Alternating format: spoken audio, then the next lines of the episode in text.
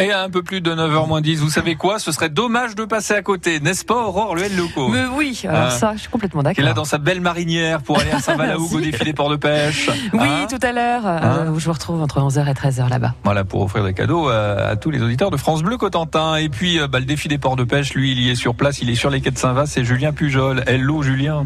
Ça va bien Bah ouais, ouais, ouais. Alors, Julien, ce serait dommage de passer à côté d'un chouette bouquin. Vous nous avez mis l'eau à la bouche tout à l'heure. De quoi s'agit-il On vous écoute. Oui, Lionel, est-ce que vous connaissez le club des 5 Ah bah oui, oui, évidemment. Oui, non, je, je ne parle pas du club échangiste sordide que vous fréquentez en toute discrétion. Je parle du livre, le club Dieu. des 5. Ça commence bien ce matin. Vous vous rappelez de ces aventures, le club des 5, le clan Évidemment. des 7 Avec le chien d'Agobert et tout ça. Exactement. Bah oui. Les livres d'aventure qu'on lisait pendant les vacances d'été, cachés sous la couette, avec la lampe de poche. Eh bien, laissez-moi vous présenter euh, les quatre cousins, les aventures des quatre cousins dans la Manche, bien sûr, Faustine, Tom, Martin et Adèle. Ça, s'int- ça s'intitule Mystère au château de Pirou. Alors, ils sont passionnés par les châteaux puisqu'ils reviennent de, de- du Val-de-Loire où ils étaient en vacances.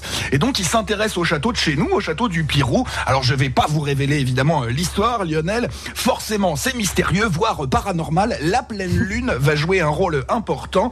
Et donc, les quatre cousins vont se replonger dans l'histoire des familles qui ont vécu au château euh, pendant le, le 12e siècle. C'est le cinquième volet de cette saga des quatre cousins. C'est l'occasion de découvrir son patrimoine. Il y a des petites photos à la fin du livre. On apprend à lire. Enfin, quand je dis on apprend à lire, c'est pour les 9-13 ans. Donc, on sait déjà lire, mais on apprend à se plonger dans une histoire, à lire parfois une heure, une heure de suite. C'est donc pour les 9-13 ans aux éditions du patrimoine normand. C'est un bouquin de Jean-Claude Baucher, Baucher. Je ne sais pas comment on prononce le nom de cet auteur et ce serait dommage de passer à côté. C'est pas faux ça. Hein c'est Julien Pujol pour cette excellente critique de livre.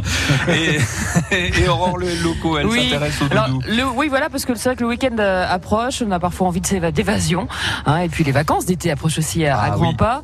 Vous envisagez de partir euh, prochainement, donc avec vos enfants ou alors euh, les petits enfants. Attention, doudou, ours, lapin et, et foulard. Bon nombre d'enfants, c'est vrai, ont du mal à, à s'en passer. C'est tout de suite la crise de, l'arbre quand ils perdent leur doudou. Et j'ai découvert une belle initiative en fait pour diminuer le nombre de doudous égarés. Rien à voir avec euh, finalement euh, les objets trouvés. C'est l'aéroport de Glasgow qui a créé une étiquette spéciale pour remédier à la détresse des petits propriétaires séparés de leurs doudous sous la rubrique Lost Teddies at Glasgow Airport.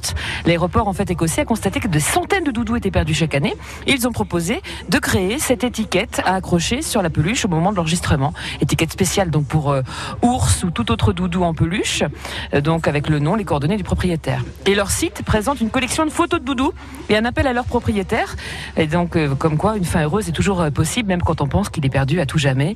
Et ce serait dommage de passer à, à côté. Et pourquoi pas Mhm. Euh, vous donner aussi l'idée de créer une étiquette maison pour le doudou de votre petite fille, petit-fils, euh, euh, votre petit chouchou là, qui, qui finalement a, a toujours peur de le perdre. Bah Où est-ce qu'on a mis doudou? Il est dans la poussette, il est resté Ah bah, il est sous l'oreiller. voilà, c'est ça. Donc pensez à mettre pourquoi pas une étiquette maison sur les doudous avant de partir ce week-end. Et donc c'est une belle initiative aussi de l'aéroport de Glasgow. Et ce serait dommage de passer à côté. Voilà. Merci Aurore. Eh ben justement, vous savez quoi les amis, on va vous offrir votre marinière France Bleu Cot- Cotentin, la même qu'Aurore, la même que Julien. Euh, vous êtes beau Julien dans votre marinière. Hein Oh, bah, Ah, c'est la classe, hein. croyez bon, alors euh, la marinière France Bleu Cotentin, vous allez pouvoir la, la remporter ce matin. Je vous pose une question, les amis. Alors écoutez bien, pour la remporter, vous allez me dire quel aéroport a créé une étiquette pour retrouver les doudous. Vous avez bien écouté tout à l'heure. Si vous avez écouté Aurore, vous avez la réponse. Est-ce que c'est Glasgow ou est-ce que c'est Düsseldorf? Eh ben, Vous tentez votre chance et à vous la marinière France Bleu Cotentin.